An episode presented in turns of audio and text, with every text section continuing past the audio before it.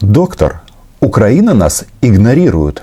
Примерно с таким заявлением выступил на последнем брифинге официального спикера МИД России. Нет, не Мария Владимировна Захарова, а ее заместитель. И здесь а, нарисовался очень важный момент. Наши российские агрессивные соседи перестали имитировать и изгоняют ОБСЕ из а, пунктов пропуска на Украино-российской границе.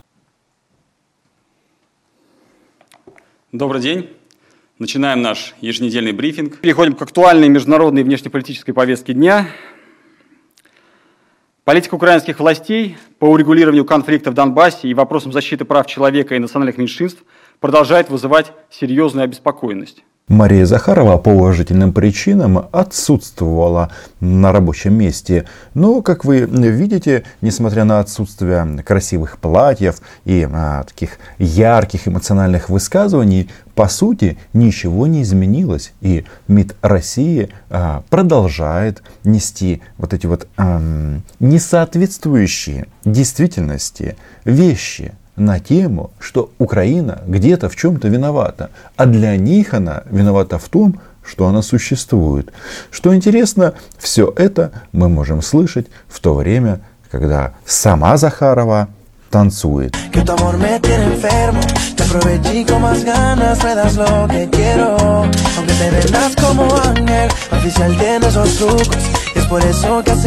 Я люблю осень. Мне кажется, это самая прекрасная пора. Особенно вот как сейчас, когда не мокро, еще не очень холодно, но не жарко и пахнет осенью. Листья желтые. В общем, а, казалось бы, смотришь на танцующую Марию Владимировну и хочется сказать, ну вот же она, настоящая дипломатия, пропаганда жизни.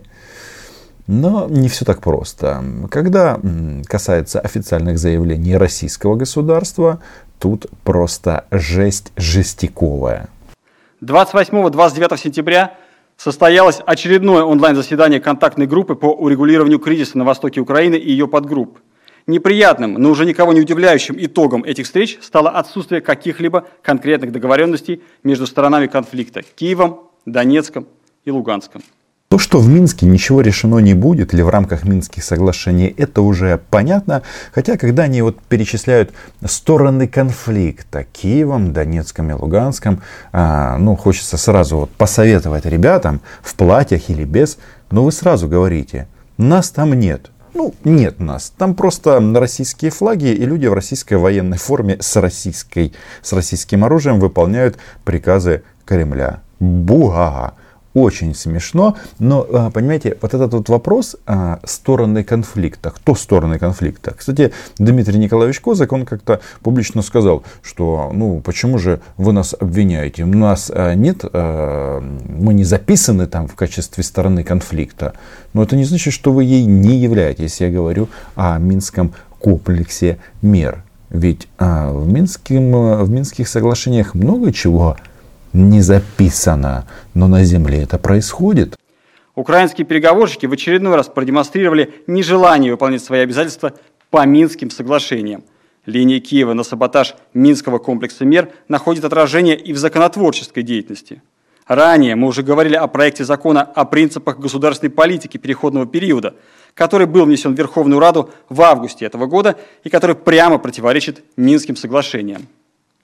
Он не обсуждался с Донецком и Луганском. В нем не нашлось места особому статусу региона, основным правам и амнистии для его жителей. Какая дешевая манипуляция. Что там амнистия для его жителей? Ну, в смысле оккупированных территорий. Тем самым они э, хотят сказать, что вот Украина хочет преследовать всех. Ничего подобного. Это касается исключительно тех, кто а, схватил в свои а, ручки а, российский автомат. Ну и начал гладить танки и пушки. Но вот когда они говорят, что а, не согласован э, какой-то законопроект Украины с Донецком и Луганском, это надо читать следующим образом. Вы не согласовываете свое законодательство с Кремлем. На самом деле а, речь идет именно об этом. Поэтому они, тут наши дорогие их там нет, и себя вот таким вот образом позиционируют. Ну и самое главное, я не знаю, сказали ли вам об этом в Киеве или нет, но наш дорогой гарант Владимир Александрович Зеленский, он реализовывают действительно а, план Б, то есть стена. И все эти вещи, которые нам продемонстрировали наши а, соседи, они просто а, подводят нас к одному выводу, что никаких а, шансов на урегулирование этой ситуации нет. И что там? Что-то там не соответствует Минским соглашениям. Ребята, вы на оккупированной территории провели выборы в Госдуму. И об этом тоже ничего не сказано в Минских соглашениях. Удивительно. Пренебрежительное отношение Киева к судьбе жителей Донбасса подтверждает ситуация на линии соприкосновения. Данные специальной мониторинговой миссии ОБСЕ свидетельствуют о новых военных приготовлениях ВСУ. Инженерные работы, проводившиеся ими летом, относятся к категории наступательных, действий согласно мерам по усилению режима прекращения огня, принятым в июле 2020 года. Недавно главком военно, военных сил, вооруженных сил Украины Валерий Залужный заявил, что украинские военные могут открывать ответный огонь без согласования с руководством. Какое ключевое слово в заявлении э, заместителя Захаровой? Ну, пока сама Мария танцует. Не калинку-малинку, а вот что-то поинтересней. Правильно, ответный огонь. Но их это почему-то абсолютно не смущает. Или они думают, что а, можно стрелять в украинцев безнаказанно? Ребята, эти времена давно прошли. И в данном случае, как ни странно, э, но и в офисе президента это прекрасно понимают. Он также подтвердил, что к линии соприкосновения прибыли украинские снайперские группы. Все это противоречит положениям упомянутого документа. В результате растет число обстрелов, увеличивается количество жертв, в том числе среди гражданского населения не снайперских групп, а контрснайперских групп, потому что достаточно проанализировать последние потери вооруженных сил Украины за последние месяцы. Большинство наших парней погибло от снайперского огня, а эти ребята, российские дипломаты, которые говорят, что они не участник конфликта, почему-то все это каким-то образом не замечают. Не знаете почему? Я знаю, потому что они и есть а, те, кто а, содержит и продвигает эти оккупационные администрации. В России их называют республиками. Республиками безумия и российского беззакония, ну и российской смерти. Тут все в полном порядке, полный комплект. В докладе УВКПЧ ООН прямо говорится, что 77% погибших приходится на неподконтрольные киевскому режиму территории. Складывается впечатление, что украинское руководство полностью отказалось от Донбасса и его жителей. Потому что люди, которые выполняют приказы российских военачальников, стреляют из жилых районов. Вполне возможно, что цифра в части 70% соответствует действительности. Но видите ли, а, что Опять же, а 30%, которые погибли, ну, по данным, которые озвучены а, на территории, контролируемой украинским правительством, я смотрю этому парню, их почему-то не жалко. На самом-то деле им не жалко никого. И вот эта вот Украина отказалась от своих жителей, от своих территорий. Ребята, что там делает российский флаг над главной а, площадью города Донецка? Вы не знаете? Их там нет, и хреновы. С этим сталкиваются и граждане Украины, находящиеся за рубежом. Украинские консульские учреждения отказываются предоставлять консульские услуги собственным гражданам, выходцам с востока страны, и направляют их в консульство Российской Федерации.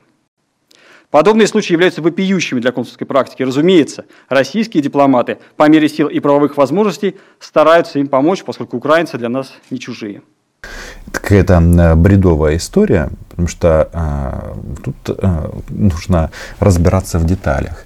Дело в том, что а, товарищи, боевики в том числе, они думают таким образом, что отправляются, например, ну, в другие государства, в том числе, кстати, в России, и пробуют, э, допустим, в консульстве в Ростове-на-Дону получить э, украинские биометрические паспорта. То есть такая опция есть, получить загранпаспорт Украины, находясь э, за границей. Но здесь украинское государство действует очень-очень четко, что, ага, раз вы люди с оккупированных территорий, пожалуйста, едьте в свободную Украину, там получайте документы. Ну и вообще история с консульствами, она очень-очень интересная, потому что иногда приходят всякие морды, а, которые говорят, приходят, в, допустим, в Москве в консульство, а, консульство Украины, и говорят, я гражданин ДНР, я требую.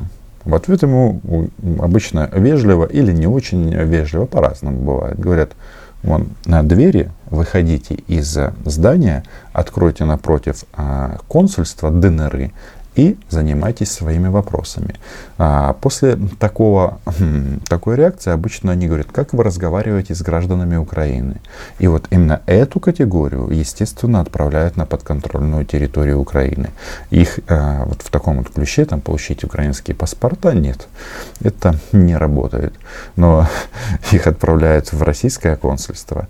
Это касается как раз, очевидно, вот именно вот этой группы. Потому что они же у нас хитренькие, да? Они хотят получить украинские документы, а, параллельно иметь российские, и по украинским а, документам ездить по всяким этим а, загнивающим Европам. Враждебное отношение киевского режима к собственным гражданам проявляется на всей территории Украины. Продолжается дискриминация русскоязычного и русского населения. Людей лишают возможности жить в родной языковой и культурной среде. Эксперты ООН указывают, что, несмотря на наличие в Конституции Украины гарантии свободного развития, использования и защиты русского и других языков национальных меньшинств, в стране практически запрещено использование русского языка, а на лиц, высказывающих о нем позитивное мнение, обрушивается волна риторики, ненависти, угроз, запугивания, подстрекательства к насилию и клеветнических онлайн-компаний. То, что российские СМИ всегда врут, мы этот закон уже вывели достаточно давно. Но, оказывается, врут тут э, в части Украины все и МИД России в том числе, независимо. Эти люди танцуют, ну или э, вообще не носят платьев. Тут, как говорится, вопрос не в этом. Что мы там тут только что услышали? У нас запрещено говорить на русском языке. И вот тут недавно я включил программу «60 минут ненависти к Украине». И что там показали? Работать с украинскими политическими экспертами, которые позволяют себе ездить в Россию на телевизионные шоу и делать там из себя, позволяют тамошним ведущим делать из себя мальчиков для битья. В странах, которые воюют, вообще-то нельзя ездить в вражеские государства, можно сесть в тюрьму впоследствии. Здесь обсуждается тема информационной безопасности, и представители украинских, э, украинского экспертного средовища, а украинские журналисты говорят на русском языке. Я в этой программе тоже говорил на русском языке. И что в результате, а, в какой вывод сделала Оля? То есть сидят два украинских балбеса, говорят по-русски и по-русски запрещают по-русски же говорить. Что это значит? Это значит, что Россия, как всегда, врет. Вот единственное значение.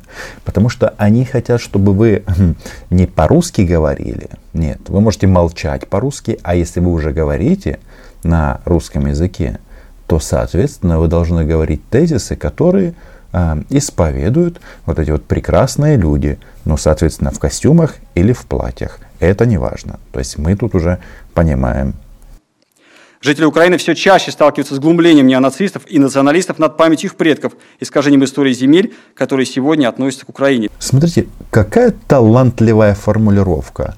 Земель, которые сейчас относятся к Украине.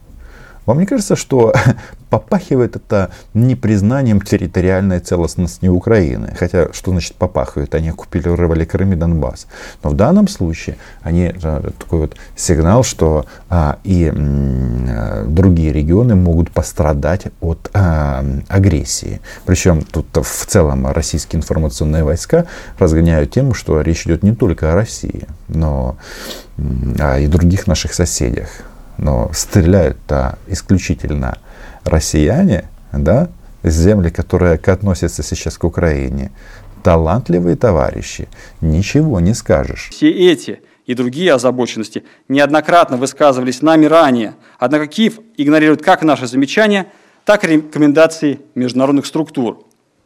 Призываем западных кураторов Украины, прежде всего США и ЕС, обратить самое пристальное внимание на длящиеся годами унижения и уничтожения киевским режимом собственного населения, добиться от украинских властей прекращения братоубийственной войны в Донбассе и массовых нарушений прав человека, включая дискриминацию национальных меньшинств. Ну и, соответственно, русскоязычных, русскоговорящих. А как правильно говорить по-русски, мы уже обсудили. Но, видите, товарищи жалуются, что не слушают Российскую Федерацию. Она а, пропагандирует или а, целый виш-лист озвучила, кстати, еще в 2014 году, и по поводу языка, и по поводу НАТО, и по поводу федерализации, и по поводу ЕС, вообще по поводу Украины.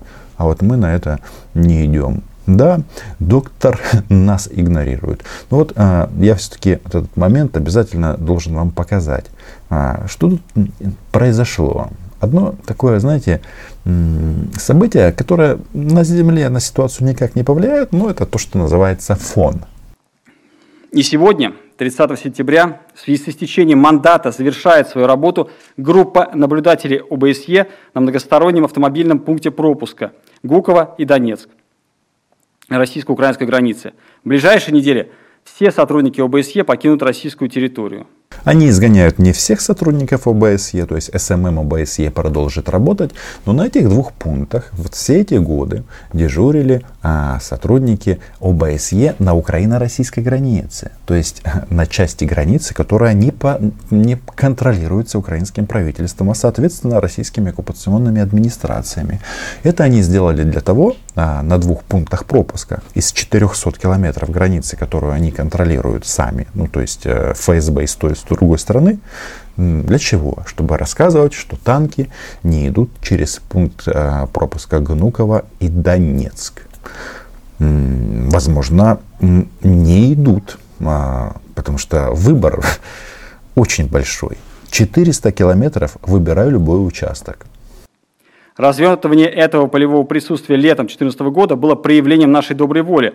Мы пошли на это в качестве меры доверия, рассчитывая тем самым побудить украинские власти избрать путь мирного урегулирования конфликта в Донбассе. К сожалению, за 7 лет этот шаг так и не встретил должного понимания и отклика у киевских властей и их западных партнеров. Более того, Само присутствие наблюдателей ОБСЕ использовалось рядом государств как повод для разжигания конфронтации, выдвижения в наш адрес все более агрессивных и абсурдных требований. Обиделись они. Видите, какая экспрессия. Просто обида на много-много поколений. Но тут вопрос в чем? Что они настолько последние годы а, охренели и обнаглели, что а, оружие, боеприпасы, танки и так далее, они просто поставляют а, поездами но никаких пунктов пропуска нет. И вообще вот по поводу вот этих вот пунктов пропуска, там же что а, было сделано? Мандат этой миссии, он касался только исключительно вот этой будки. А если танк проходит в 100 метрах от этой будки, то а, человек из ОБСЕ, он уже не имеет права это все фиксировать. Вот так вот оно наработало. Для того, чтобы потом а, те же а, российские дипломаты рассказывали, что ну вот же, вот у вас есть контроль на границе, что вы нас обменяете? Участвуете в поставке оружия и боеприпасов на восток Украины. В этих условиях продлевать мандат группы было нецелесообразным.